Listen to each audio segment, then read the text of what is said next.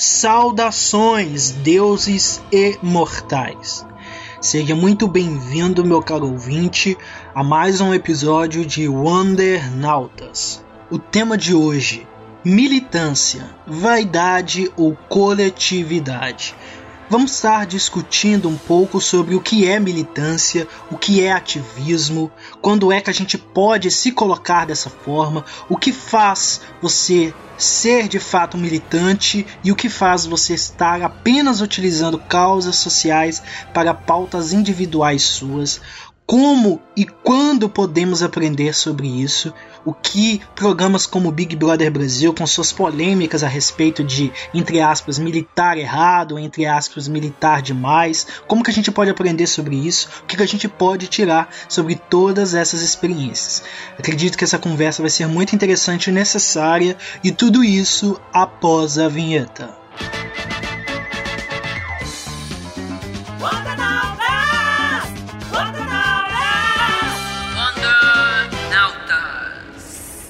Após a apresentação desse nosso tema do episódio de hoje, eu venho aqui receber os nossos dois convidados.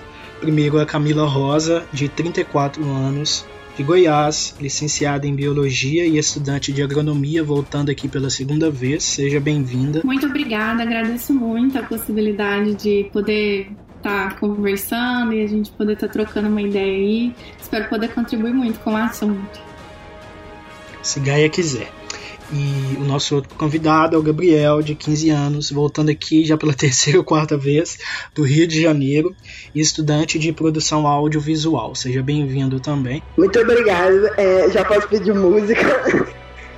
terceira é. vez já. E óbvio que você é... vai pedir da Lady Gaga, né? É, vou, vou pedir, vou pedir. String Chromatic. Muito obrigado também Espero conseguir contribuir bastante com o assunto, com o debate, dessa vez, mais uma vez, né? É, e é isso. Vamos que vamos. Como eu tinha feito previamente é, a apresentação do tema para os nossos ouvintes, né? Com o nome Militância, Vaidade ou Coletividade, o episódio de hoje ele tem muito a ver com algo que eu já queria abordar de algum tempo, principalmente com o início do Big Brother Brasil de, desse, desse ano, e alguns temas eclodindo por causa de certos acontecimentos lá. E recentemente eu encontrei um artigo de opinião que tem muito a ver com isso e que eu acho que resume bastante a ideia desse episódio e eu quero falar um pouco dele aqui para vocês. Né? É de uma coluna do UOL, um artigo de opinião. É, quem escreveu chama-se Kate Lima e ela diz o seguinte no início do texto, abre aspas, né? Nos últimos dias, muito tem se falado sobre militância ou ser militante. As minhas principais questões são os estereótipos e visões equivocadas que estão sendo associadas a essa palavra. Mas afinal, o que é ser militante? Um militante necessariamente compõe organizações e desenvolve ações que transformam a sociedade. Lideranças de movimentos sociais são aquelas e aqueles que constroem e dão coerência ao movimento por meio de suas ações e contribuições. No lugar de entretenimento bobo, mas necessário para esses tempos de pandemia, perdas e incertezas, o Big Brother Brasil está contribuindo para reforçar a imagem estereotipada de que os militantes são pessoas intolerantes, invasivas, agressivas e até cruéis. O que acontece na edição atual do BBB não é militância, é lacração, arrogância, vaidade, personificação de lutas e distorção e esvaziamento de pautas tão caras para o movimento negro. Fecha aspas. Acho que ela resume bem, mais ou menos, o que está muito aí na grande maioria das opiniões a respeito de alguns acontecimentos ali dentro do BBB, mas como tem pessoas que estão nos ouvindo agora, provavelmente, né, quando o episódio estiver sendo lançado, e não sabem exatamente o que está acontecendo ali no BBB, ao longo das nossas discussões aqui a gente vai abordar com mais clareza sobre esses episódios e, e linkando com o que a gente está discutindo aqui, que o cerne da questão não é exatamente o Big Brother, né? E partindo para nossa primeira questão, e quem quiser responder primeiro esteja à vontade. Você se considera militante? Olha, não. não me considero militante porque eu não leio muito sobre o assunto. O que eu sei é mais sobre a prática do que na teoria. Então eu acho que para você se auto-intitular militante, você precisa de um embasamento teórico mais complexo do que o que eu tenho, por exemplo. Eu acho que é muito mais estudo e prática do que só um dos dois, entendeu? E para você, ao meu ver, para você poder se auto-intitular militante, você precisa entender dos dois.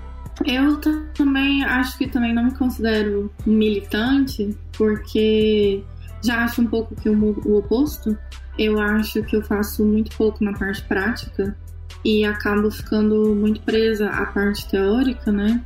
Mas acho muito interessante o que ele falou em destacar isso, que a igual também destaca no, seu texto no início, né, sobre a coletividade, que essa ação de militar, né, pelo menos um, quando a gente, porque a gente tá jogando essa palavra, né, todo mundo tem jogado essa palavra para a esquerda atualmente, já que a gente está com uma direita no poder, né, mas pelo menos para a esquerda em, em grande, né, uma esquerda mais marxista ali, a gente precisa dos dois, né? É tanto o conceito de praxis lá do Marx, que o Paulo Freire também usou bastante, que é a questão de você usar a teoria e aí você coloca aquilo em prática. E aí, a partir dos resultados que você tem da prática, é que você reformula aquela teoria e vai, né, trabalhando aquilo. Mas eu acho que a gente também tem que tomar cuidado para a gente não, não achar que a gente que a gente também não está contribuindo com nada, né? O Gabriel falou que ele faz uma parte mais prática, mas é, eu acho impossível também que a gente saiba toda a parte teórica também. Então eu acho que a gente talvez não precise ter esse medo, às vezes, de se intitular, né? Mas eu também tenho esse medo, confesso. Eu queria complementar, eu concordo com, com o que você disse. Não dá pra gente se limitar a teoria para não fazer na prática. Tipo, esperar ter o resultado para depois ir correr atrás. Não sei se eu fiz entender, mas de você precisar de algo para conseguir começar. Acho, acho importante dizer isso também. E quando eu digo que mais da questão prática, eu falo de vivências mesmo, não de de literalmente prático. Eu digo do cotidiano que acontece na vida naturalmente. E o que você pensa a respeito de termos como militou errado ou militou demais? Eu acho esses termos. Não, na verdade, eu não sei o que achar sobre eles porque depende muito do contexto que eles estão sendo usados, né? Porque muita gente usa querendo descredibilizar a militância, inclusive acho, não sei se já dá para introduzir a pauta do BBB, mas agora qualquer coisa que você fala básica assim, as pessoas já vão olhar para você e falar: "Ih, olha a Lumena aí" ou algo do tipo. Então, eu acho que depende muito do contexto. Mas, no geral, eu vejo mais sendo usado para descredibilizar as coisas que são realmente importantes. No caso, no episódio recente que tivemos no BBB, de Carol Conká, Lumena, Nego de Projota e afins, e aliados, né? É, eu acho que esse termo pode ser usado porque a militância lá dentro está sendo usada como cartinha de jogo. E isso é um absurdo gigantesco. Então, eu acho muito que é sobre o contexto. A gente precisa de um contexto para poder usar esses termos ou não. Não dá para você simplesmente usar isso como a cartada final. Tipo assim, invalidei tudo que você falou até aqui com militou errado. Vai lá, Lumena ou coisas do tipo. Nossa, achei incrível a fala dele, porque realmente é isso. Eu acho que depende, igual você falou, depende do ponto de vista. Porque, por exemplo, a gente, se falando de Globo, né, eu acho que a gente já, já tem que falar que tá errado. Porque o Globo não milita, né? Assim, pelo menos não a favor do, do, do povo, né? É, é muito interessante o que ele falou isso, porque parece que tem uma, uma vontade é, proposital da Globo de certa forma. Não sei até onde foi combinado, até onde a Globo usou dessas pessoas para esvaziar essas pautas. Então é igual ele falou mesmo, é a gente vai estereotipar a, a militância com a Lumena, né, principalmente. Isso vira uma piada e até o que a própria Lumena fez ao longo da sua vida, isso pode ter sido perdido, sabe? Eu não sei exatamente a luta dela, mas quando você olha o currículo dela, você fica. Não tem como ela não ter feito nada, sabe? Mas se tratando de um programa da Globo, aí eu acho que, que a gente nem deveria estar falando de militância. Eu acho que é até proposital essa ideia, sabe? Eu acho que eles pegam pessoas que têm estereótipos de militantes, entre aspas, e para exatamente esvaziar essas pautas. Quando eu vi, por exemplo, não sei se vocês já viram, Muito Além do Cidadão Kane, né, um filme dos anos 90, que fala da importância da Globo na ditadura militar e meio na alienação mesmo das pessoas.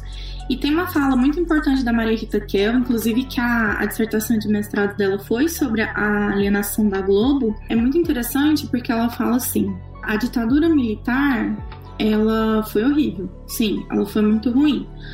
Porque ela causava uma pressão. Ela te obrigava através de uma, ela te obrigava a fazer coisas que você não queria através de uma pressão. E querendo ou não, isso gera uma reação, né? E a, ela considera a Globo, lá, lá nos anos 90 ainda, muito mais perigosa, porque ao invés dela te obrigar a fazer coisas que você não quer por pressão, ela te convence que aquilo é bom. Então, é, assim como o Gabriel falou, eu acho que, considerando o contexto, essa palavra nem deveria estar sendo usada, porque não tem como se militar se tratando de, de um histórico que a gente tem desse, onde claramente tem uma, uma vontade de estereotipar. E, e ele falando também da Lumena, é muito importante a gente ver que quem que ficou ali como militante errado sempre foram os negros, né? Será que se a gente tivesse colocado pessoas brancas militando ali, isso teria sido visto da mesma forma? Porque mesmo, por exemplo, no Big Brother passado, teve uma hora que a gente fala ali que a Marcela militou errado, porque, né, ficou de trelelê com boy dela lá. Mas ela não recebeu nem metade do hate. Lógico que ela não foi cruel como uma Carol com K ou como a Lumena, por exemplo. Mas eu fico pensando até onde isso não é proposital, sabe? Para esvaziar mesmo, é igual o Gabriel falou. Para quando você falar qualquer coisa um pouquinho mais social ou direitos humanos, alguém simplesmente não te taxar de lumena, virar as costas e não ouvir nada que você tá falando, né? Sim, de fato, o que vocês falaram tem todo sentido, né? E, e é importante também a gente se lembrar, nós nos lembrarmos, que é, antes de tudo o Big Brother Brasil é um, um, programa de entretenimento e aqueles por trás do, do, do, programa, o que eles buscam é audiência. Então, sim, com certeza eles escolhem as pessoas de uma forma é, que possa gerar alguma coisa lá dentro. Eles não vão colocar, por exemplo, 20 pessoas que têm tendências a pensar da mesma forma e agir da mesma forma, porque isso não vai gerar conflito, isso não vai gerar atrito e não gerar audiência. É, então, sim, eu acredito sim que eles já estabelecem muito antes quais traços de pessoas eles querem ali dentro, o que que eles podem gerar de conflito com isso. E foi o caso da Lumena, né? Porque a gente tinha a Lumena, não sei se vocês viram ontem, no dia 28, né? Hoje a gente está gravando o episódio no 1 de março. É, no dia 28, quando teve todo aquele esquema ali do, do dia de votação na prova bate-volta do programa, que é uma prova para você ouvinte que não acompanha o programa, uma prova em que os participantes que estão na berlinda ali do paredão, um deles pode se salvar, exceto a pessoa que foi indicada pelo líder. E aí, na prova ali, a participante Lumena, o primeiro número que ela foi foi o 13, e, e, um outro participante, Rodolfo, que foi muito comentado o fato de que ele fez. Ele colaborou para o Bolsonaro ser eleito presidente. Ele fez, ele fez campanha, vamos dar o nome, dar, dar nome aos bois. Ele fez campanha ele política. Fez campanha, ele fez campanha. Ele escolheu o número 17. E aí, muitas pessoas estavam comentando no Twitter, eu, eu fui uma das pessoas que estava ali observando e vendo os assuntos, né? E as pessoas falando, ó, curioso, né? A Lumena escolheu 13, Rodolfo escolheu 17 e tudo mais. É, assim, claro que, que não necessariamente significa que eles imediatamente pensaram nisso, mas, né, a gente leva a crer que, nos leva a crer que sim. E aí o fato é que, claramente, eles colocaram dentro do programa pessoas praticamente uma extrema direita com pessoas de praticamente uma extrema esquerda. Estou falando praticamente muito entre aspas aqui, porque é difícil a gente definir, né? O que é, é, o é, que é ser extremo, o, o, até onde é aquilo de militar errado, militar demais, que é justamente sobre essa questão, né? E aí é, tem muito sim isso de, de que é construído muita coisa ali dentro, não necessariamente que o programa dá informações para as pessoas, isso eu não vou me manifestar e colocar isso aqui, principalmente eu que estudo jornalismo, não acho que a gente tem que ficar colocando teorias da conspiração como fatos concretos, mas é um fato sim que eles escolhem é, personagens ali, porque querendo ou não as pessoas acabam se tornando personagens, eles escolhem personagens que eles sabem que vão gerar alguma coisa. Por exemplo, esse é a primeira edição que tem muitas, muitas pessoas pretas e pardas dentro do programa. Isso não é por acaso, porque na edição anterior que tinha bem menos, essa discussão foi muito forte. Você quer falar alguma coisa, Gabriel? Eu quero fazer uma correção, na verdade. Chega a ser irônico. Eu sou uma pessoa que assiste com frequência o programa. E no BBB 19 teve exatamente as mesmas é, os mesmos debates. Exatamente não, digo antes. De representatividade. Tinham muitas pessoas representativas. Esse BBB ultrapassou isso. Tem bem mais gente. Mas no BBB 19 também foi um negócio muito exorbitante e no 20 já caiu. O BBB 19, uma pessoa que ganhou, quem ganhou o BBB 19 foi uma pessoa racista. Num BBB que até então era o BBB com mais negros da história do BBB. Eu só queria trazer esse questionamento, porque a pessoa que ganhou dentro do programa fez vários comentários infelizes sobre essa questão no programa com mais negros de todas as 19 edições até então. E quem ganhou foi uma pessoa que fez comentários racistas lá dentro. Só queria trazer essa reflexão sobre é importante isso que você destaca para a gente lembrar que a, a racista em questão ela foi muito menos escorraçada do que as pessoas que estão militando errado agora, né? Foi, importante. Mas é, é, é, não defendendo, pelo amor de Deus, gente. Não defendendo. Mas a racista em questão, que não vou citar nomes, que, né? Não humilhou ninguém diretamente. Então eu acho que o que pegou esse ranço das pessoas e linchamento público nas pessoas dessa edição é, foi a questão do direto, do de ser diretamente babaca com a pessoa. Juntamente, claro, ao, ao racismo que a gente sabe que, é, que acontece. Tanto que na eliminação da Carol Conká eu vi um vídeo de a cidade inteira comemorando, tipo, com razão, a mulher foi muito escrota lá dentro, isso é inegável. E no meio do vídeo as pessoas gritavam xingamentos racistas. Então, até onde, onde é a linha entre estar certo e estar errado? É, onde está essa linha? Eu tô vendo muitas pessoas usarem isso para justificar serem racistas. E não, gente, não, não, não dá pra justificar. Essas atitudes são injustificáveis. Quando você faz isso com ela, você tá sendo igual a ela realmente existe essa diferença de tratamento e é uma coisa que a gente pode observar porque a fala da, da vencedora do BBB 19 era muito mais suavizada, era muito mais assim emplumada, sabe, uma coisa muito mais sutil e ela sabe que ela tinha aquele perfil de, de, de uma pessoa que as, a, a, os outros, né, classificam como, como inocente, como ah, ela fala. Como a própria Lumena disse, que ela falou esses dias. O privilégio, o privilégio de ser fofo. Sim, sim. eu, eu discordo de muitas coisas que, que a Lumena a, agiu ou promoveu ali, mas eu não discordo do pensamento dela. Eu diria que eu discordo da metodologia dela, da forma como ela muitas das vezes já coloca o dedo na cara dos outros, muitas, muitas maneiras de, de, de se impor de uma forma que é um pouco exacerbada, um pouco além do que a situação pedia.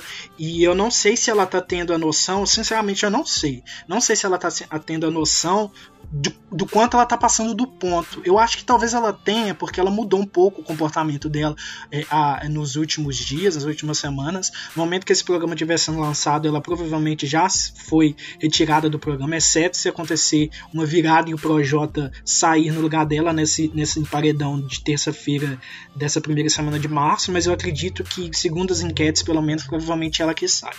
É, mas enfim, é fato que muito do que a Lumena já, já trouxe na vida dela, como a Camila estava comentando, o que ela já estudou, o que ela já fez. É óbvio que existe validade em muita coisa ali, mas eu acredito que ela de fato se perdeu, provavelmente por ver ali na Carol Conká um, um, um, ídolo, um ídolo, sabe, a ser seguido, muito com o que a gente comentou no programa anterior gravado a respeito dos ídolos, né? Nunca, nunca conheça seus ídolos e tudo.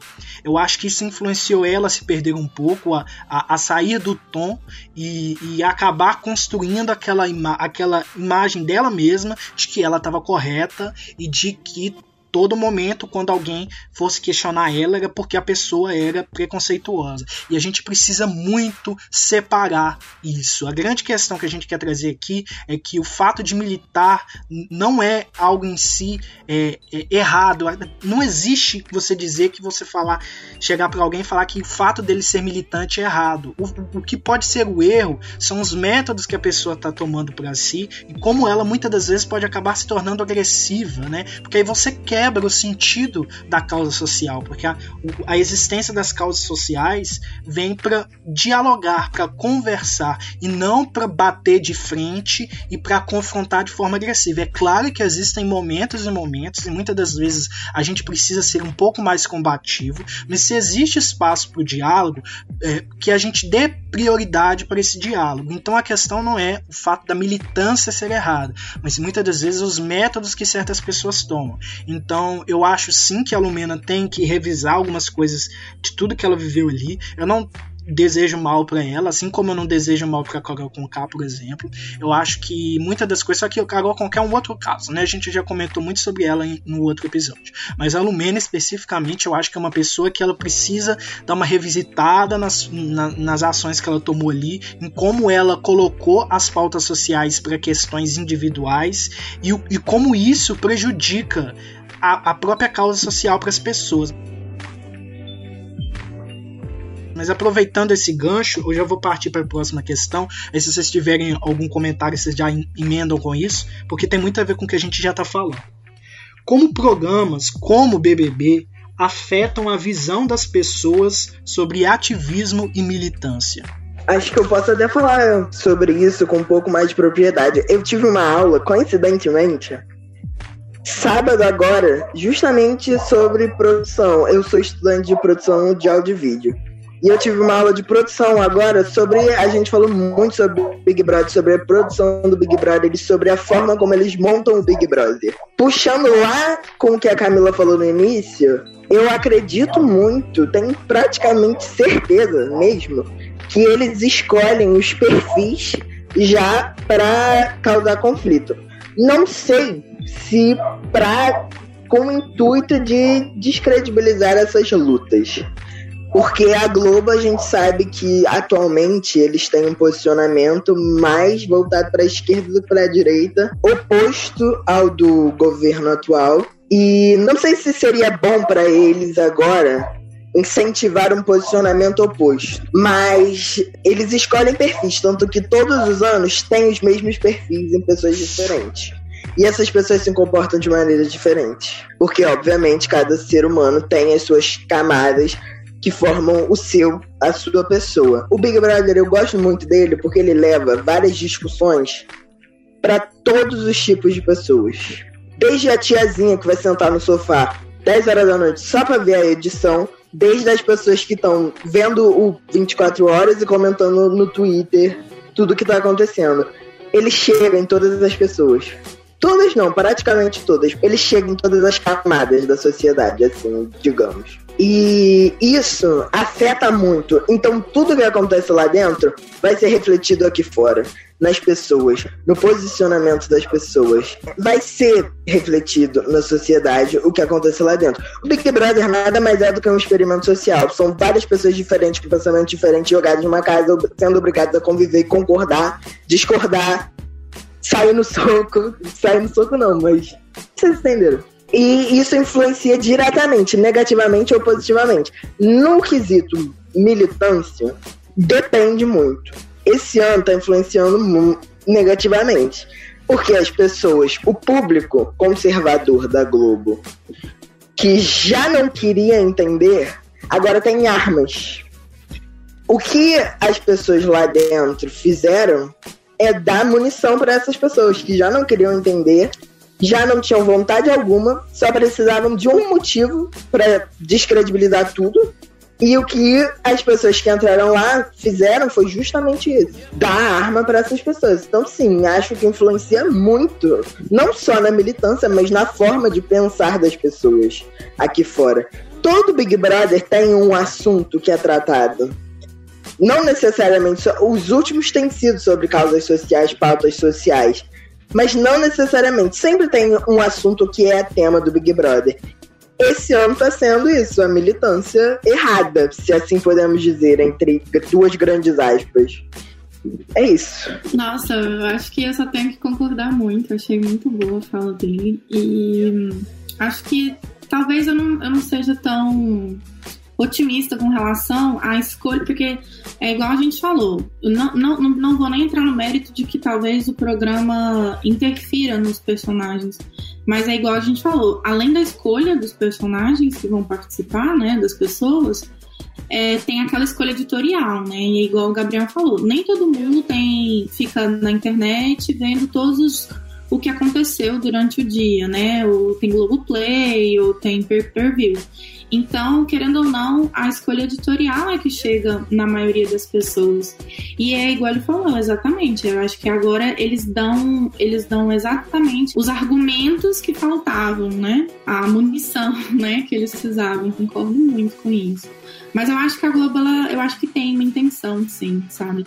Querendo ou não, mesmo que ela esteja contra o governo atual, a gente, não sei se vocês viram, né, que o Lewandowski abriu o sigilo do processo do Lula e a gente sabe que a Lava Jato caiu por terra, né? E que, inclusive, duas pessoas que estavam conversando com o juiz Sérgio Moro e com o Dallagnol era o filho da Miriam Leitão, que é uma das principais âncoras da Globo News, e o filho do Roberto Marinho, né? Que é um dos diretores da Globo. Então, assim, a, a vontade política da Globo ela é muito maior há muito mais tempo.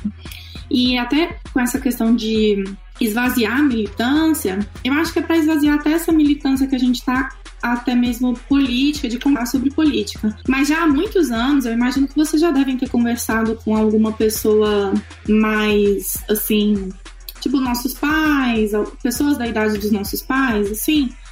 Uma maioria gigantesca dessas pessoas acham, por exemplo, que o, o MST rouba terras, sabe? No sentido que são pessoas criminosas. É, a, a mídia criminaliza essas pessoas. E aí, desde muitos, muitos anos, uma ideia de, ai, a pessoa lutou tanto para ter aquele pedacinho de terra, e aí vem lá o MST e rouba aquela terra tão suada, quando na verdade grande parte do, das terras que são invadidas, elas não são produtivas e a gente tem que contar também que muitas delas foram herdadas desde as capitanias hereditárias. A gente tem donos de terras desde a capitania hereditária, né? Então eu acho que a intenção pode talvez sim ser um pouquinho mais forte, mas concordo com tudo que o Gabriel disse.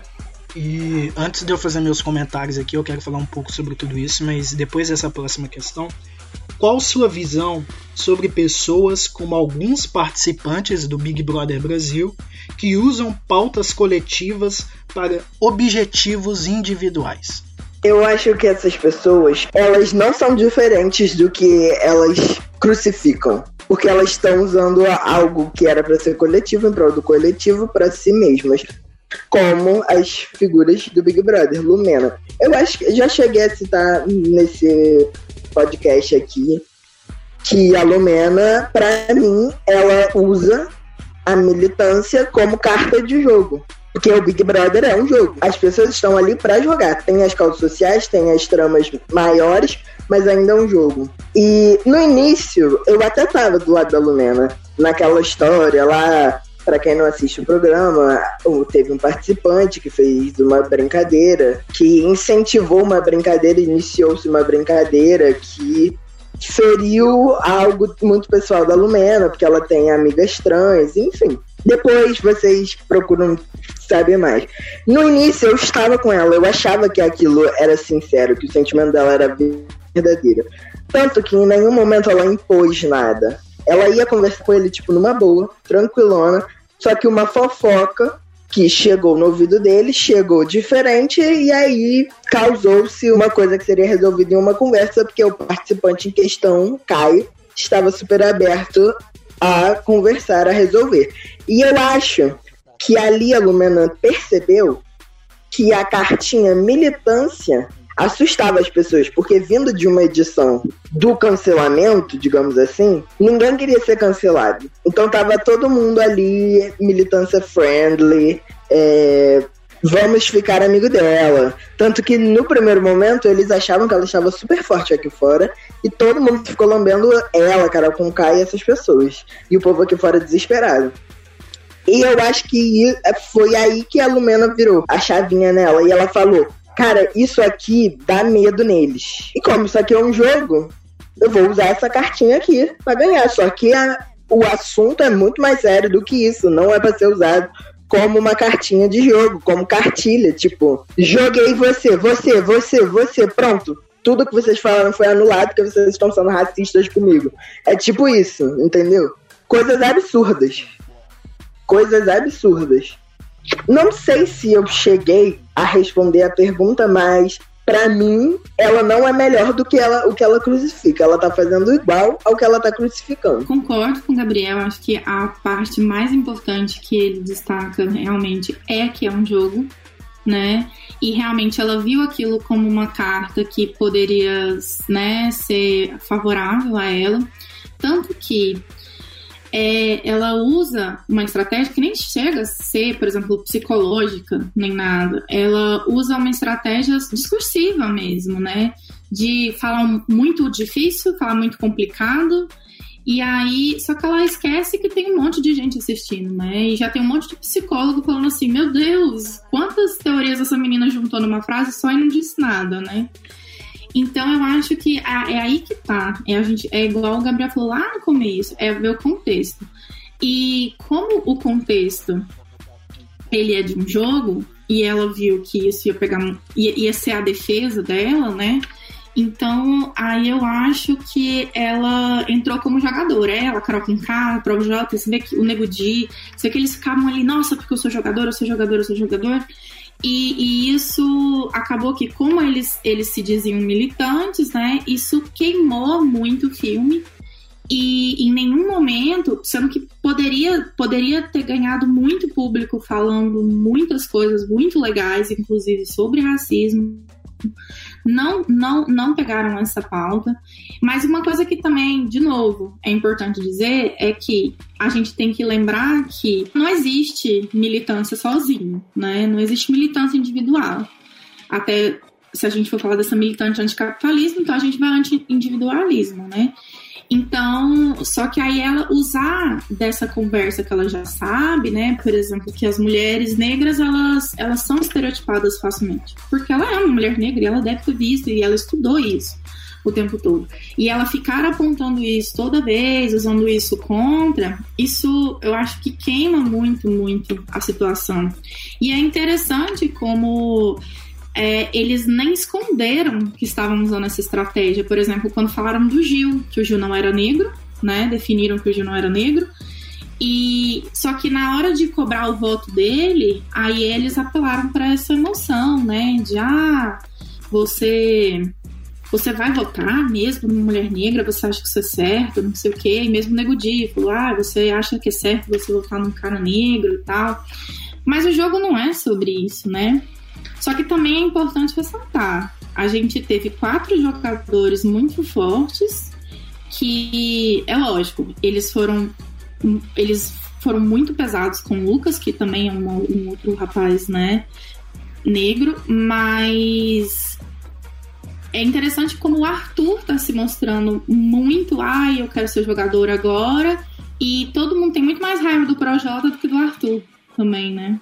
É, eu só deixa eu complementar isso que você tá falando, que eu acho que pode servir para até para você ter, complementar a sua fala. Eu queria muito falar sobre o Arthur. Eu fiquei com vontade de falar do Arthur lá atrás. Mas eu falei, não, vou segurar o Arthur para um momento especial. O Hans que eu estou desse menino. Eu acho que eu, por mim, no paredão de terça-feira, 2 de março, que estamos gravando isso no dia 1 de março, temos no paredão Lumeno, Projota e Arthur. Arthur falou coisas horríveis, mas parece que o que ele tá, fala está sendo apagado pelas coisas horríveis que Lumena e Projota fizeram no início do jogo. Mesmo as coisas horríveis que Arthur falou, como se fosse eu de dois anos atrás, já tinha matado alguém aqui dentro. Tinha comido todo mundo na porrada. É, chamou, foi capacitista, chamou o Caio, que tá com a perna quebrada, perna, o pé, enfim, machucado, quebrado, de perneta, Zé b... filho da p não sei se posso falar isso aqui, mas já tô falando. Inclusive, ele disse isso ontem, não é nem tão longe assim, e as pessoas ainda têm mais ódio dele. Deixo no ar a questão do porquê. Desculpa te interromper, Camila, por favor, termina o seu raciocínio. Não, foi perfeito esse complemento. Exatamente isso. É engraçado como eu acho que ele vai sair com índice de rejeição perigoso. Ele, ele bateu o recorde do Gil, porque tá todo mundo tão preocupado em votar no projeto na Lumena que eu acho que ele não vai ter voto praticamente nenhum. Sendo que, na verdade, é igual você falou, ele tá sendo ridículo, ele tá sendo. Nossa, ele tá sendo uma pessoa horrível, mas eu acho que uma coisa que pega também, talvez, que a gente estava falando do, da questão da Carol com K, da Lumena e do Lucas.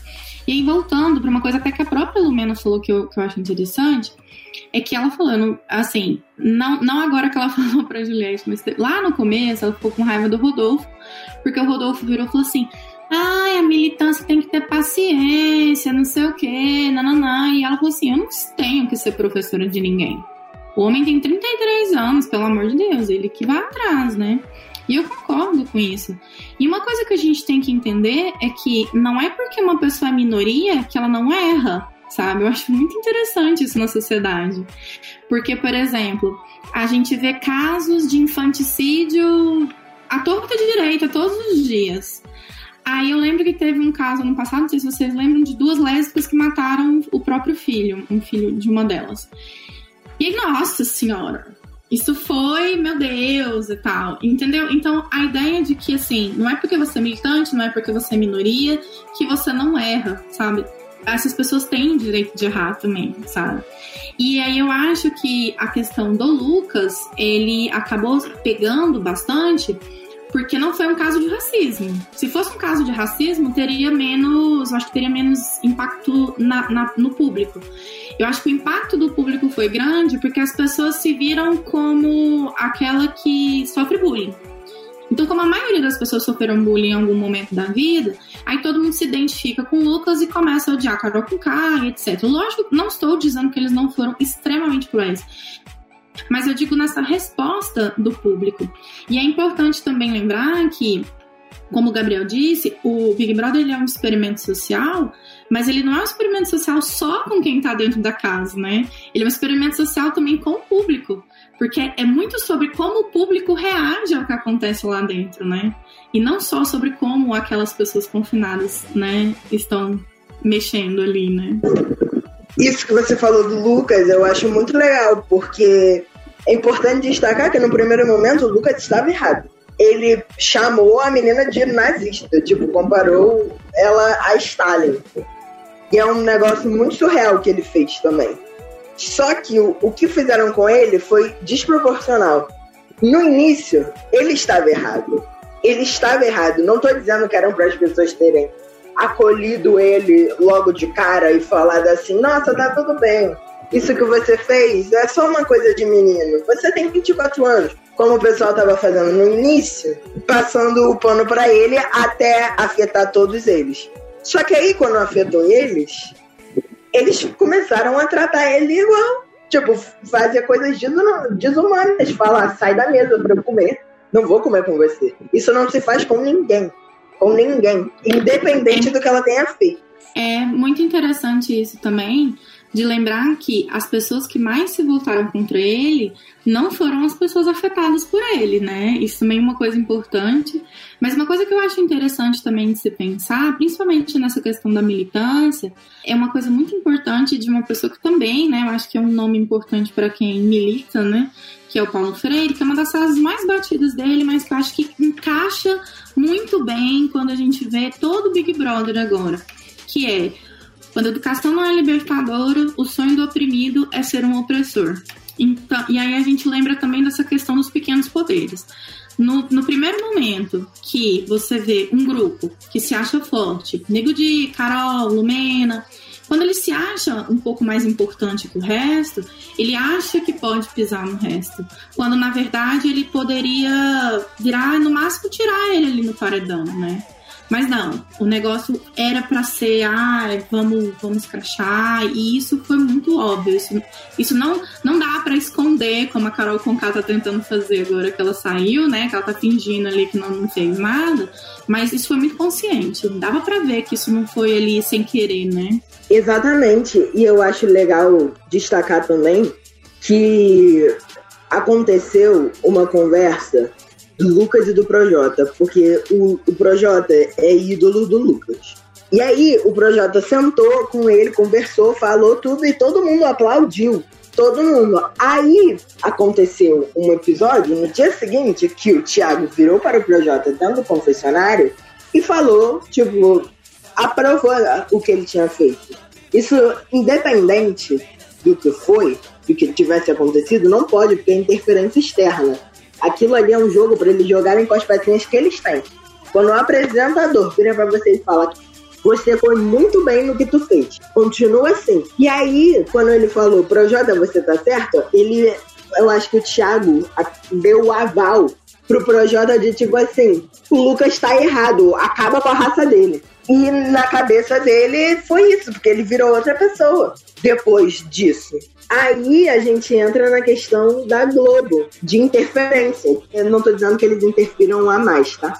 Mas, por exemplo, o que a Camila citou, da Carol Conká tá tentando é, reerguer a imagem, ela tá em todos os programas da Globo. Ontem, domingo, ela estava em dois. Até o, até o decorrer da semana, acredito que ela deva estar em mais ainda. Porque se é uma questão até de produção mesmo. Se os famosos que estão lá dentro saírem, igual a Carol Conká saiu, ano que vem o Boninho não vai conseguir nenhum famoso. Porque nenhum famoso vai querer sair com a carreira queimada. Então, a Globo está trabalhando para tentar reverter a situação da imagem da Carol Conká. Eu já acredito que ele vai ter que fazer anônimo de qualquer jeito. Mas é, é, isso de salvar a carreira da Carol Conká é uma atitude desesperada de tipo assim, ano que vem, pelo amor de Deus, gente, de não transformar o Big Brother numa fazenda. Porque o diferencial do Big Brother é que eles realmente chamam pessoas famosas, pessoas que você já conhece. Não é que nem a Fazenda que tem um ou outro famoso e o resto é só subcelebridade, sub do sub celebridade. Não desmerecendo, é claro. Então, isso que a Carol Conká estão fazendo com ela é uma tentativa de manter o programa. Não acredito que seja. Acredito também que tenha envolvimento de assessor dela, porque em um momento é, a Carol Conká pediu para sair do jogo, porque ela acreditava que a imagem dela estava ruim aqui fora, e viraram para ela e falaram: não, tá tudo bem, vai lá. Continua, tipo, deram corda para ela se enforcar. E aí deu no que deu, 99,17% de rejeição. Enfim, acho que eu acho que eu concluí bem. É, eu quero fazer alguns comentários aqui. Na verdade, eu quero fazer uma citação final do trecho final daquele texto lá no início que eu estava lendo, né? E é o seguinte: eu acho que tem tudo a ver com o que a gente está discutindo aqui e é um ponto que eu queria e precisava chegar. Abre aspas. Entender as dinâmicas e perversidades do racismo, classicismo e machismo não faz de ninguém militante. Militância é estar comprometido com uma determinada causa de forma consciente e ativa na teoria e na prática.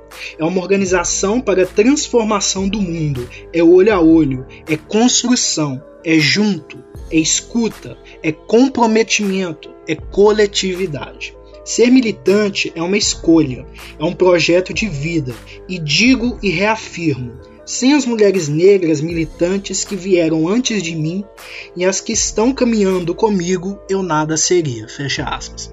Então, assim, é, a gente tem que bater o ponto aqui e determinar que militância não é o que a Lumena fez em muitos momentos ali, apontando o dedo na cara dos outros, é, é, distratando e maltratando o Lucas quando quando, por exemplo, ele teve aquele beijo lá com Gilberto e ele meio que foi procurar ela por aprovação e ela agiu daquela forma, ela foi o catalisador para a desistência dele. Eu acho que quase todo mundo pensa da mesma forma. Isso não é militar. Militar é quando você pega uma causa que existe e você entende que ela não é só sobre você, que ela é sobre um grupo, que ela é sobre diversas pessoas com diversas experiências diferentes e trazer essa bandeira. O feminismo mesmo surgiu é, é, para para isso, né? No começo ele era sobre aquela questão do direito ao voto lá no, nos anos é, 40, se não me engano, os primeiros movimentos que vieram para essa coisa da questão do voto, né?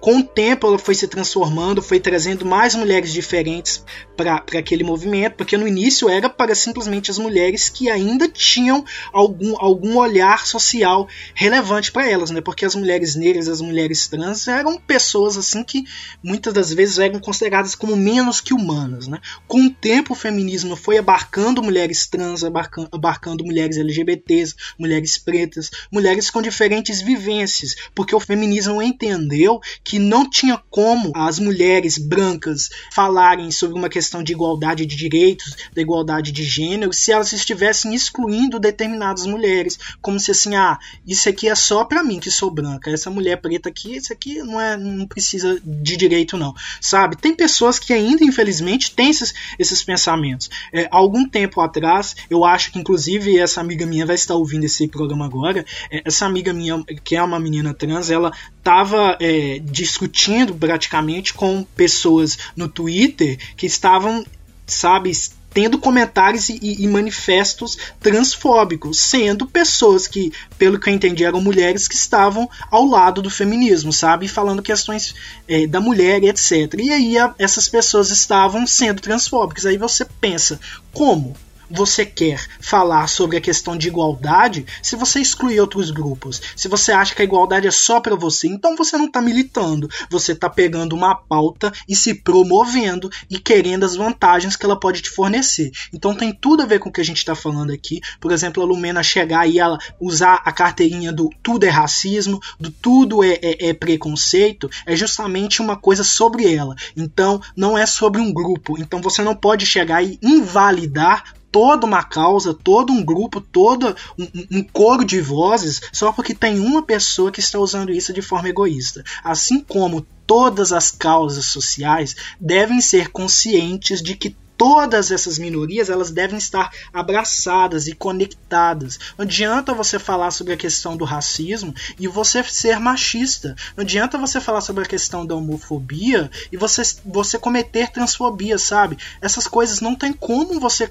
lidar com isso e falar que você está militando. Você precisa aprender que as pessoas têm diversas experiências, diversas vivências, diversos recortes, mas que todo mundo tem que ser igualmente respeitado. E aí dentro do programa também, com tudo isso, a gente vê toda essa coisa do cancelamento, essa ascensão do bota o dedo na cara do outro e destrói a vida dele até ele ser menos que nada. Isso também é, é uma coisa reacionária que não pode estar acontecendo, porque seja você a pessoa que está promovendo, entre aspas, primeiramente a violência, ou seja, você que está sendo violento com quem foi violento, você está gerando um ciclo de destruição e ninguém está aprendendo nada com isso. O fato do Lucas ter errado não validava a forma como as pessoas trataram ele, assim como o fato das pessoas que trataram ele terem errado não valida que as pessoas aqui fora sejam racistas, é, ameacem os parentes dessas pessoas e queiram destruir essas pessoas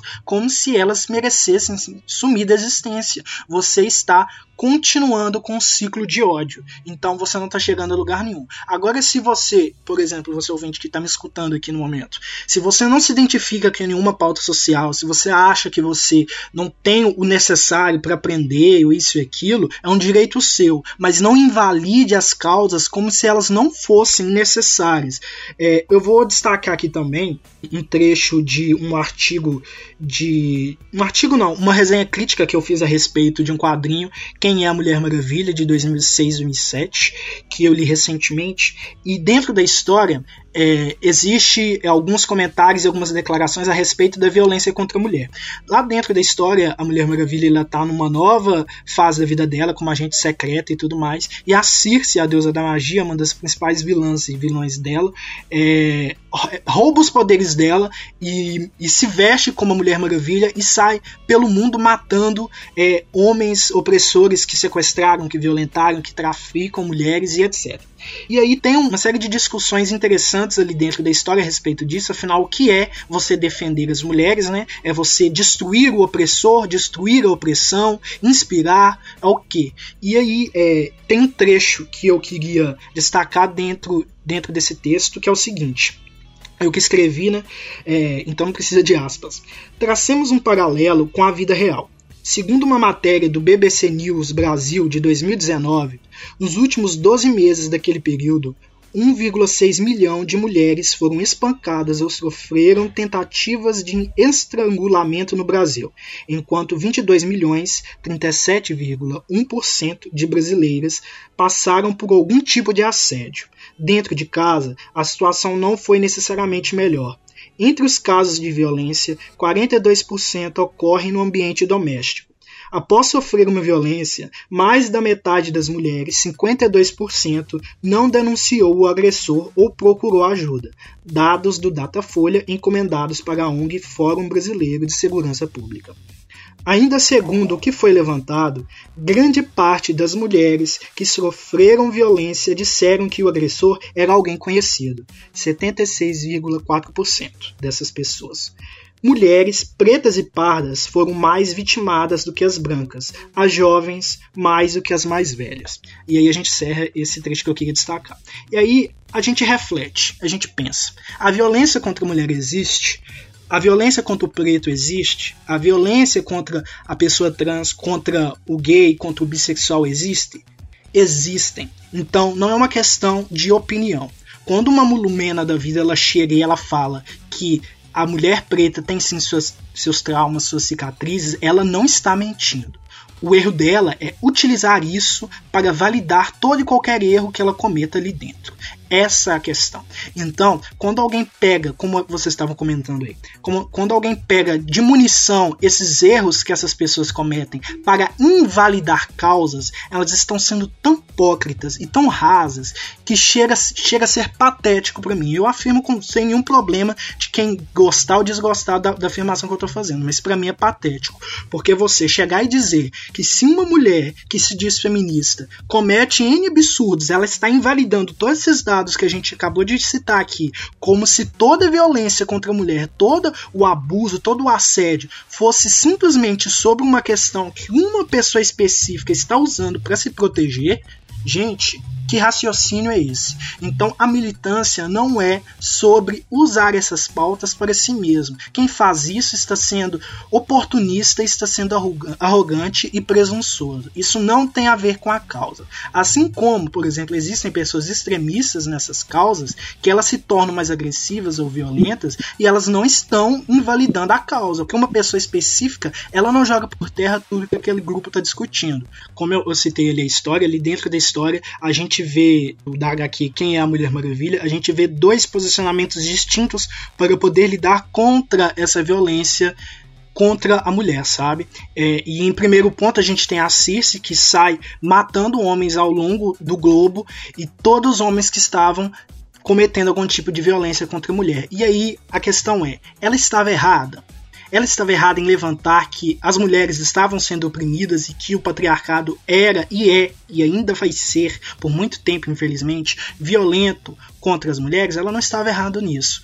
Mas ela estava utilizando métodos e ferramentas que não são corretas, porque, querendo ou não, ela estava matando pessoas, ela estava massacrando, né? ela estava fazendo um banho de sangue. Então, assim, é isso que a gente está discutindo aqui. O fato da Lumena chegar e ela levantar as pautas não está errado a maneira dela de usar essas pautas e como ela está usando o seu discurso é que é equivocado. Então, é, a gente saindo um pouco da ficção, quando, ela, quando a Lumena sair do Big Brother e pensar sobre tudo isso, ela vai conseguir certamente entender onde ela errou e, e melhorar a metodologia dela e tentar aprender com o que ela fez, sabe? Eu não acho que a, a gente tem que vir e destruir a pessoa, porque a gente vai estar tá fazendo o quê? Exatamente o que a Circe estava fazendo na história, matando pessoas como se elas não tivessem a mínima possibilidade de ter a chance de repensar, de reavaliar e, e de sabe? Simplesmente o direito de ser julgado pela lei corretamente. Não, aquela pessoa tem que ser destruída e exterminada. É claro que existem pessoas que estão matando, que estão cometendo abusos sexuais, que estão destruindo vidas. Mas imagina se em todo momento a gente começar a pensar o ferro e fogo, sabe? A pessoa faz tal coisa, a gente já devolve, a gente já destrói. Onde é que a gente vai parar? Sabe? Onde é que a sociedade vai parar se a gente só quiser eh, eh, devolver para o ódio mais e mais ódio? A gente entra num ciclo, que é o que eu citei antes. E aí, só para finalizar todos esses comentários que eu estou fazendo, dentro da história ali, lá no último capítulo, é, é, é contado é, o fato de que existe um abrigo de mulheres que é, chama Mulheres de Atenas, se eu não me engano, em que todas são mulheres que de alguma forma elas se sentiram inspiradas pela Mulher Maravilha em algum momento e elas procuraram ajuda. Então tem ali diversas mulheres que apanhavam seus maridos, seus companheiros, e aí elas viram um vislumbre da Mulher Maravilha salvando crianças, é, combatendo é, criaturas ali como membro da Liga da Justiça, simplesmente existindo. E aí, aquelas mulheres ao longo do capítulo, elas comentam que o simples fato da Mulher Maravilha existir, estar fazendo o que ela faz, mostrando que ela pode ser quem ela é do jeito que ela quiser, que ela pode lutar, que ela pode enfrentar, está inspirando essas mulheres a se levantarem do chão. Talvez elas não tenham super força, super velocidade, capacidade de falar com os animais, mas elas têm a capacidade de se levantarem e de lutarem por si mesmas. Então aí a gente vê o que é o verdadeiro, entre aspas, militar, o verdadeiro, entre aspas, ati é, ser ativista, sabe? Porque é o fato, simplesmente o fato de você levantar, levantar uma bandeira de amor, de justiça e de igualdade, se inspira as pessoas militar não é falar do tempo todo de forma violenta, não é propagar ódio, não é tirar vidas porque as pessoas é, mereciam, sabe? Não é isso. Isso é rancor, isso é vingança, isso não é sobre militar, sobre falar de causas sociais, sabe? Vingança é outra coisa. Quando você inspira, você mostra para as pessoas que existe uma outra possibilidade, você muitas das vezes está fazendo muito mais diferença do que se fosse o contrário, sabe? Como na história, uma determinada mulher lá que é a gerente do abrigo, ela fala que a Mulher Maravilha pode ter salvado muitas pessoas enfrentando monstros, deuses e etc, mas isso sequer vai ser comparado à quantidade de mulheres que ela salvou, simplesmente inspirando elas e existindo. Isso a gente pode retirar da Mulher Maravilha, a gente pode falar sobre mulheres da vida real que estão aí lutando, fazendo suas coisas, sabe? Como a Marielle, né, que foi teve a vida retirada, mas quanto ela inspirou tantas pessoas, não somente mulheres, né, aqui no Brasil. Então eu penso e reforço que militar é sobre uma causa social, mas muito mais do que isso, é sobre inspiração e é sobre o movimento que você traz, não é somente sobre você. Eu queria trazer um exemplo de um filme que eu vi recentemente, que provavelmente, se você ouvinte ou quem está na própria discussão, Camila, Michael, acompanham as premiações de cinema, televisão, enfim. Vocês provavelmente vão ver esse filme sendo citado. É, chama Promising Young Woman. Tradução literal seria é, Mulher Jovem Promissora, mas no Brasil ficou como Bela Vingança. É um filme que reforça muito isso que você falou. É uma justiceira, digamos assim, trazendo para o sentido literal. E a história é: essa mulher sofreu um trauma na vida dela de abuso sexual não necessariamente com ela, mas com pessoas próximas que afetam a ela também. E ela chegou num ponto da vida dela que ela não estava conseguindo superar esse trauma e ela decidiu ir fazer justiça para ela mesma. Então, todo dia, não todo dia, toda semana, enfim, ela ia para um bar, uma balada e fingia que estava completamente bêbada, sem consciência do que ela estava fazendo. E sempre aparecia, todas as vezes aparecia um cidadão de bem querendo ajudar ela. E aí, na maioria das vezes, os caras tentavam estuprar ela, só que como ela estava consciente, aí eu deixo para quem quiser ver o filme descobrir o que, que ela fazia. Mas eu acho importante destacar isso. Que reforçar isso que o Michael falou. Nesse filme, traz, aborda isso. Toda vez que ela ia, sempre aparecia alguém. Sempre aparecia alguém. Nem todo mundo tentava alguma coisa. Quer dizer, tentava, a maioria sim tentava mas nem todos faziam alguma coisa, tentavam fazer alguma coisa. É... Isso todo dia. Imagina o que não acontece se não fosse um filme de ficção. Não é só um filme de ficção. Entende? Nunca é só um filme. Sempre tem alguma mensagem por trás. E esse filme me fez refletir sobre isso.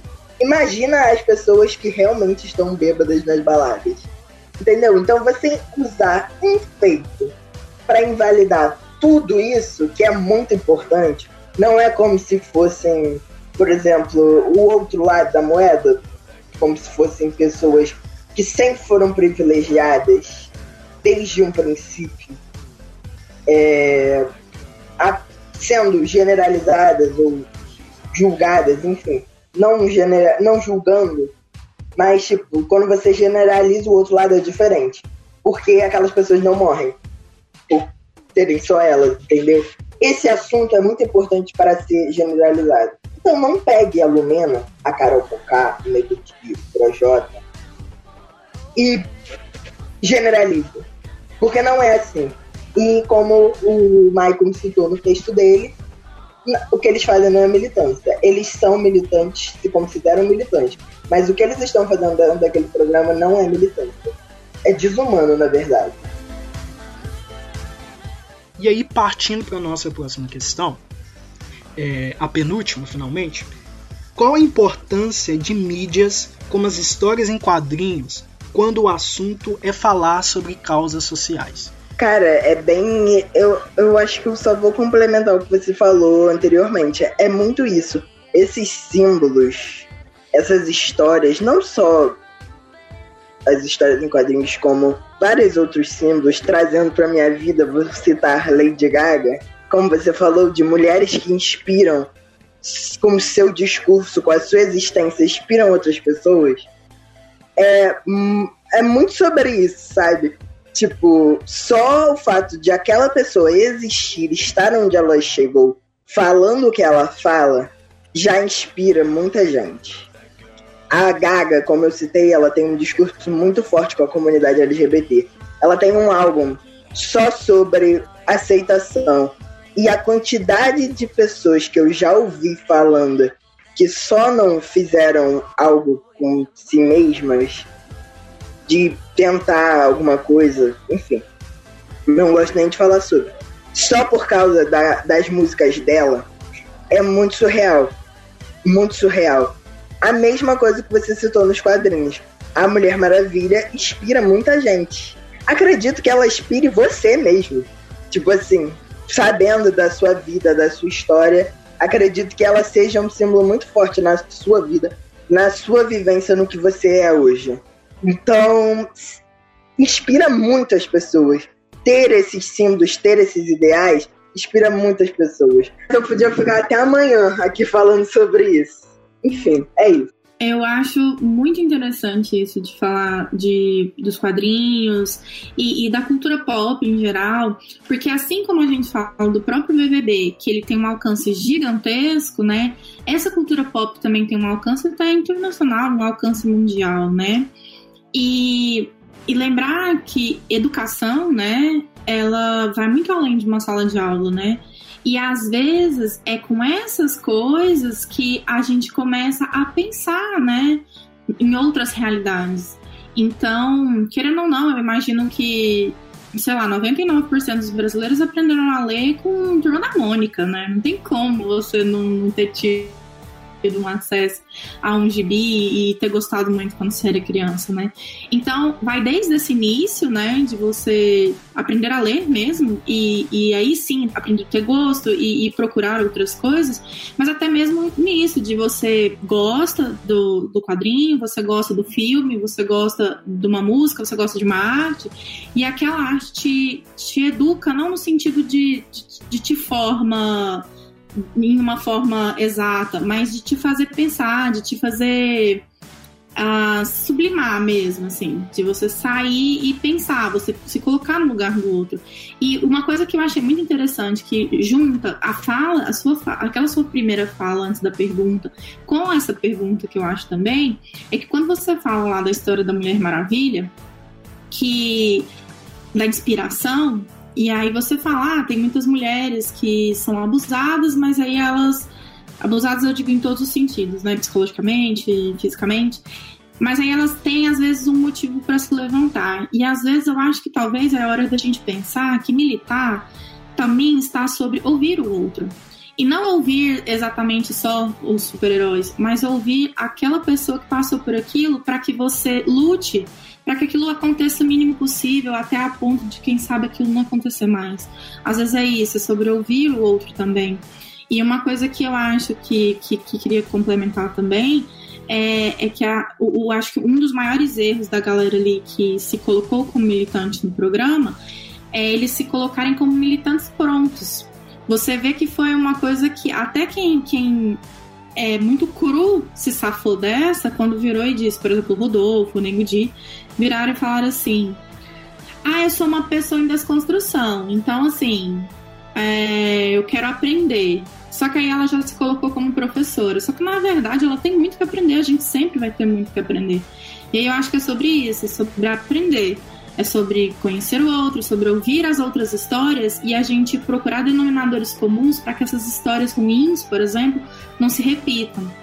E também queria comentar uma coisa que você falou também do de não, de não haver mesmo militância de uma causa só, né? Isso me lembra muito lá o, o livro do Orwell, lá, a Revolução dos Bichos, que eles falam todos os animais são iguais, mas alguns são mais iguais que os outros. E, e eu acho que isso é exatamente o que você falou. Se se você luta pela causa feminista, mas você não luta juntamente com a causa trans, com a causa racial, com a causa de classe, não faz sentido. Porque você não quer uma sociedade igual. E aí também, também não faz sentido, é igual você falou, das ferramentas, né? É uma ferramenta. Você não pode usar ferramentas punitivas, né? Porque isso sempre dá errado. Inclusive, você falou do e não pode ser olho por olho, dente por dente. Eu lembrei muito bem que por mais que, assim, eu não saiba exatamente uma teoria muito bonita para falar sobre isso, mas quando a gente pensa em sociedades que, que agem dessa forma, né, que têm leis baseadas em olho por olho, dente por dente, são sociedades onde as pessoas têm pouquíssimos direitos e as pessoas têm, são extremamente oprimidas. Então a gente só olhar para o lado para a gente ver que isso não dá certo, né? E aí vai de novo, de olhar para o lado, de, de ler, de ver um quadrinho, de ouvir o, a experiência do outro. Eu acho que talvez a gente tenha que pensar nisso, que, a, que o militar é, é sobre todos nós, né? Não só sobre um, né? Pois é, quando você estava falando aqui, eu estava me lembrando que eu fui uma das pessoas que aprendeu a, a ler graças aos quadrinhos da Turma da Mônica, especificamente com a Magali. E, e aí, aproveitando um pouco de tudo que vocês falaram aqui, é que a gente estabelece esse ponto, né? Que também é algo que eu queria tocar.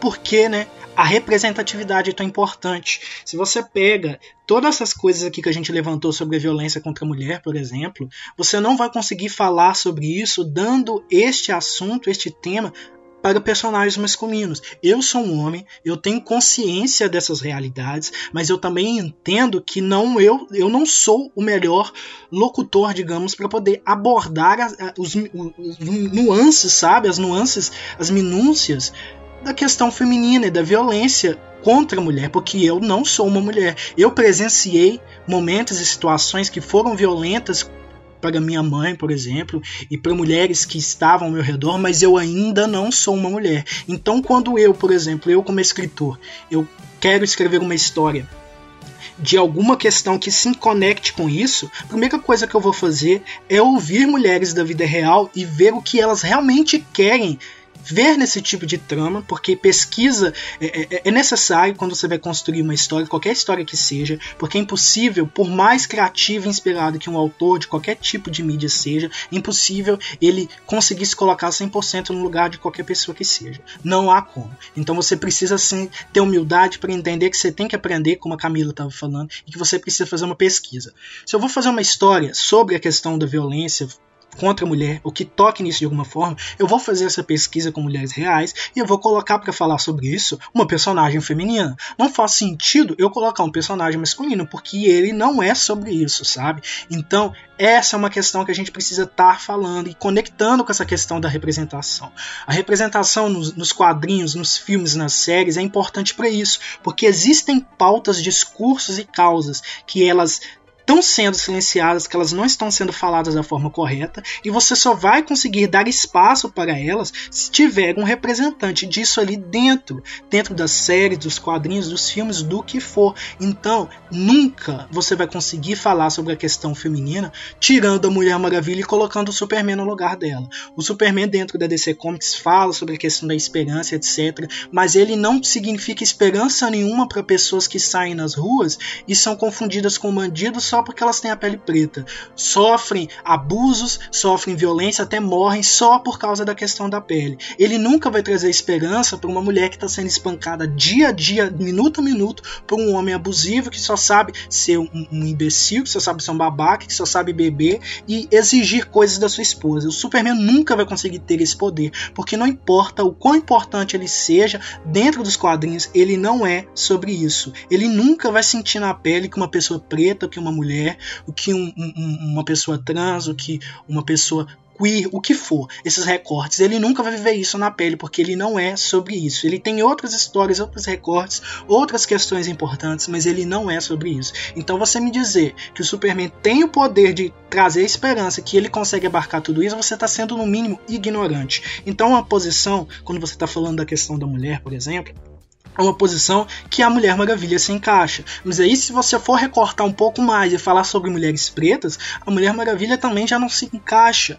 Então você talvez tenha que trazer a Núbia, que era a irmã gêmea, a, a retinta da Diana, ou trazer a Vixen, que é uma modelo, uma mulher que veio da África e que conseguiu se empoderar. Então você tem uma série de recortes de, de questões e que nunca, não existe, nunca vai existir, nunca existiu, nunca existirá um personagem que consegue falar absolutamente sobre tudo. Isso não existe, porque a humanidade é extremamente diversa. E quando a gente está falando sobre militância, é justamente isso: você entender que você pode ter as experiências que você tiver, lutar pelas causas que você quiser, você nunca vai saber sobre tudo e você nunca tem o direito de dizer que você sabe sobre tudo e de se colocar de forma que você, como se você não tivesse que aprender mais nada. É aí que você se torna arrogante, você se torna soberbo e você faz exatamente aquilo que você critica. Você silencia o outro. Então não adianta você se vestir como militante, como ativista, se você só quer silenciar o outro para se promover. Da mesma forma que é completamente tolo as pessoas que generalizam os erros desse tipo de gente para poder difamar e atacar as causas sociais e subestima a importância da representatividade. Porque representatividade sozinha, de fato, ela não faz nada. Você só colocar uma personagem ali para ocupar a tabela e ela não não é desenvolvido o suficiente, não fala das coisas de maneira concreta e de maneira palpável, de maneira inteligente, realmente não adianta. Mas é um passo importante, porque é a partir da representatividade que você dá o start naquelas pessoas, como o caso que eu citei da história em quadrinho lá. É, é a partir do fato de que tem uma mulher lutando sendo sabe, poderosa como homem, sendo valente, sendo um exemplo até para esses homens que estão ao redor dela. A partir desse ponto que existe aquela mulher lá, existem mulheres que estão em situações abusivas que elas pensam, nossa, talvez eu tenha uma outra opção, sabe? Ela tá lutando, por que, que eu não posso lutar também? Eu não tenho os poderes dela, mas talvez eu possa lutar, porque você abre os olhos para a pessoa, você mostra uma conexão dela com aquela pessoa que está ali inspirando ela. Isso tanto na ficção quanto na realidade. Então a representatividade ela é essencial, só que ela não pode ficar somente nisso. Ela tem que ser um motivador para que mulheres pretas, mulheres trans, é, lésbicas, homens gays, etc., tenham mais espaço no mercado de trabalho, mais respeito das outras pessoas que são mais conservadoras, sabe? A representatividade é para dar esse impulso, para a gente ir avançando. Não é só ficar numa questão só. E também não é só chegar e minimizar todas as causas, tudo isso que a gente está falando aqui, simplesmente porque tem uma, um representante que não está sendo tão legal assim. Então a gente parte para a pergunta final. E se vocês quiserem comentar sobre tudo isso, e enfim, a gente vai dando os encerramentos aqui, é, é o seguinte. Você consegue se lembrar de algum super-herói que de alguma maneira denuncia os extremos de causas sociais e ou pautas coletivas, ou seja, a gente está falando aqui sobre essa questão que nem a gente, que nem eu exemplifiquei da Circe e da Mulher Maravilha, que estavam tomando caminhos diferentes para lidar com a opressão. Vocês se lembram de algum herói, claro que excluindo a Mulher Maravilha, que a gente já falou demais dela aqui. Vocês conseguem se lembrar de algum herói que denuncia, que fala sobre essa questão do extremismo e que nos faz refletir e entender que existem muitas diferenças dentro dessas causas, que as causas são levadas por pessoas, né? Que pessoas são diferentes. Vocês conseguem se lembrar de alguém? Não sei se cabe nesse exemplo, mas me veio na cabeça a Arlequina. Porque a Arlequina é uma mulher que sofreu muito na vida. Ela vem de um relacionamento abusivo com o Coringa.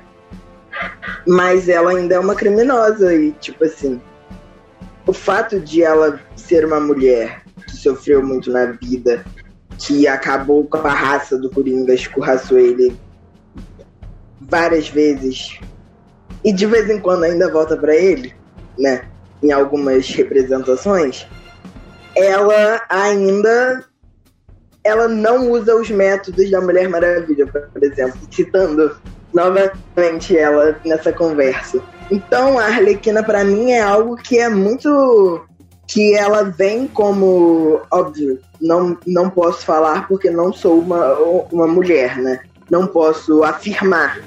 Mas para mim ela vem como um, um exemplo muito mais de, de vingança, de trazer um sentimento de missão cumprida, de vingança mesmo, de satisfação, do que a Mulher Maravilha, por exemplo, que vem trazer o movimento de gente, pelo amor de Deus, isso aqui tá errado se você fizer isso aqui, você não é melhor do que aquela pessoa.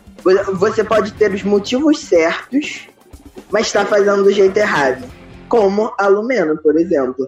Então, a, comparei a Arlequina com a Lumena. Meu Deus, o que, que eu tô fazendo na minha vida? Mas eu acho que, a, que ela foi o único nome que conseguiu vir na minha mente. Não que ela seja uma personagem ruim por causa disso nem nada disso. Mas ela ainda é uma anti-heroína. Ela não visa completamente os meios mais certos de se fazer. O caminho mais certo, entre aspas, de se seguir. É, eu confesso que também foi falando da Arlequina, quem veio na minha mente foi o último Coringa, né? Aquele que não é exatamente um quadrinho, né? Ele não é exatamente um, um, um filme de quadrinho. Não é um filme exatamente que eu gostei muito, mas eu lembrei muito dessa ideia de.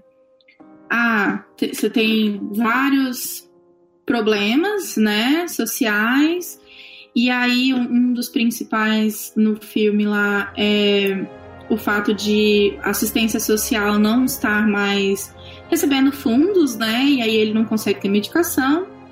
E aí você vai navegando por uma por uma loucura, né?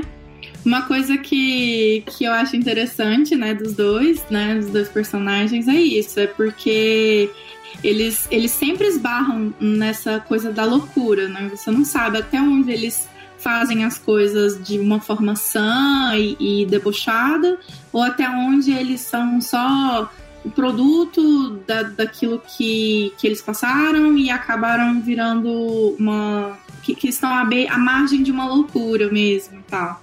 Mas que, querendo ou não, ele, ele traz o caos, né, na cidade ali para meio que para reivindicar toda a pressão que ele que ele viveu a vida toda e tal. Acho que foi o que veio, né? É aquilo, né? É, são os personagens têm os motivos certos com os jeitos errados, com os caminhos errados. Como que a gente estava falando, né, sobre a Lumena, né?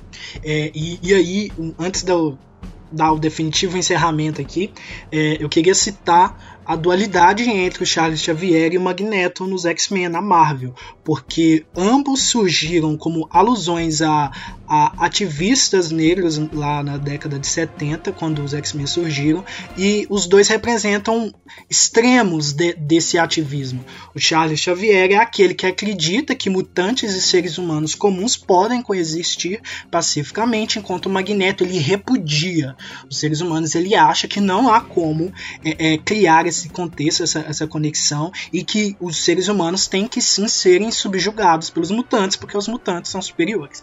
Então aí a gente vê, na verdade, não é nem um quadrinho específico, é toda a representação e discussão dos X-Men desde que eles surgiram é sobre isso. É sobre essa questão dos extremos, né? Do, do daquele, daquele ponto é, são vários extremos, mas tem aquele ponto no meio que acredita na coexistência, tem aquele ponto extremo dos seres humanos que desprezam os mutantes, e tem aquele ponto extremo dos mutantes que desprezam os humanos. E dentro daquele meio ali existe uma, uma imensa área cinza. Né? Então, o, os X-Men são sobre isso, eu acho que é importante a gente sempre lembrar, lembrar os X-Men para mim são a mais a maior e mais importante equipe dos quadrinhos, muito mais do que a Liga de, da Justiça, por mais que eu ame a DC, muito mais do que os Vingadores, porque eu acho que eles falam sobre questões políticas, sociais, filosóficas de uma forma intrínseca, sabe? Não tem como você separar isso dos X-Men. Enquanto a Liga da Justiça, os Vingadores, eles vivem em histórias muito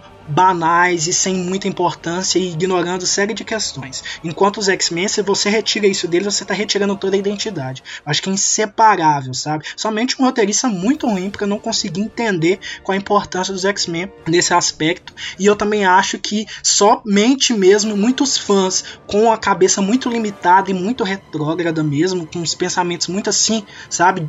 Incompreensíveis para não entender qual é a mensagem dos X-Men. Porque uma pessoa, para mim, preconceituosa que lê os X-Men e não entende do que, que aquilo tá falando e não aprende por si mesma, essa pessoa, misericórdia, ela tem que dar uma avaliada na mente dela aí, porque tá complicado. Então, enfim, eu queria ressaltar esse exemplo dos X-Men porque eu acho que é muito importante quando um grupo tão forte, tão lembrado, fala sobre esses extremos, né? Porque é, muitas das vezes o Charles Xavier comete erros, assim como o Magneto também comete erros. É, eles não são exatamente 100% certos ou errados, mas ao mesmo tempo eles têm o seu ponto que está correto ali, sabe? Os pensamentos do Magneto não estão, é, assim, é, digamos, errados, errados com muitas aspas, porque ele sabe muito bem que existem seres humanos que nunca vão aceitar os mutantes. E aí a gente traz para a vida real. Existem seres humanos que nunca vão aceitar os, as pessoas trans, nunca vão aceitar os homossexuais, os bissexuais, as mulheres, os pretos, os indígenas. Tem gente que nunca vai aceitar. Mas será que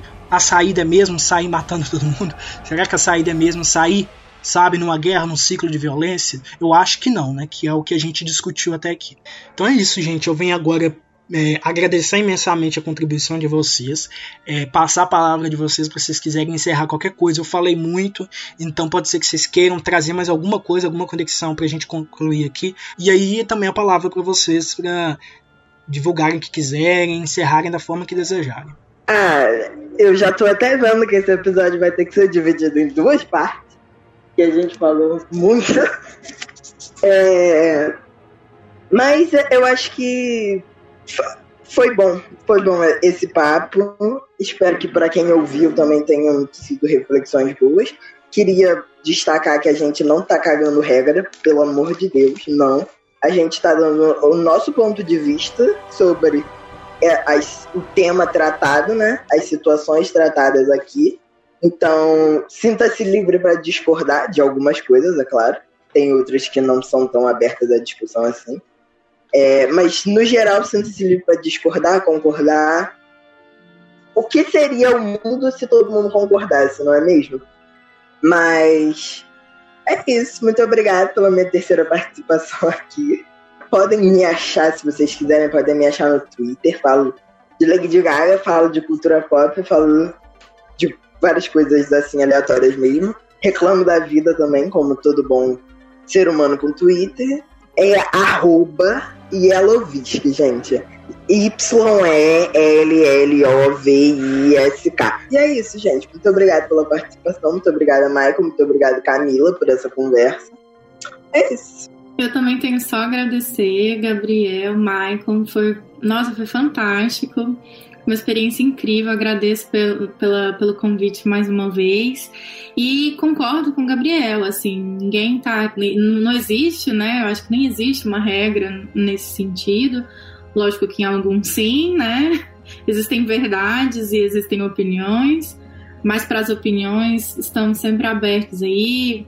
Se quiser também procurar no Twitter, também adoro falar, reclamar da vida e do BBB, não, mas de muitas coisas. É, meu, meu arroba é Camila com C dois L's, Rosa C, Camila Rosac. Aí se quiser discordar, se quiser trocar uma ideia, Segue a gente lá e muito obrigada de verdade. Perfeito. Então agradeço mais uma vez é, a presença de vocês. Eu acho que a gente falou sobre tudo que eu, que eu considerava importante aqui, reforçando que vocês falaram também. Não, a gente não está aqui para determinar regras, né? Mas é importante que o ouvinte tenha discernimento a respeito de algo até que já foi tema aqui, né? O que é fato e o que é opinião, né? Quando são coisas que são fatos, não tem muito que a gente discutir. Não tem como você dizer que não existe violência contra a mulher quando a gente tem dados, estatísticas e histórias sobre isso, né? Agora, como se, se lida com isso, o que fazer, como fazer, aí já são outros nuances e quem sabe a gente fala sobre esse tipo de coisa em outro episódio. Enfim, o fato é que eu agradeço a participação de vocês e é isso, né? Que a gente possa se encontrar em outros momentos. Antes que a Lumena nos dê a permissão para a gente ir direto para o momento recomendação, venho aqui dizer e recomendar para você ouvinte que me siga no Instagram, arroba ou no Twitter, arroba Epifânio, underline Maicon, e você também me encontra na DC Amino, no aplicativo da DC lá no Amino, é, como agente principal, e assim nesses três caminhos você conhece um pouco mais da minha vida pessoal e das minhas demais atividades. Agora sim, seguindo para o nosso momento recomendação.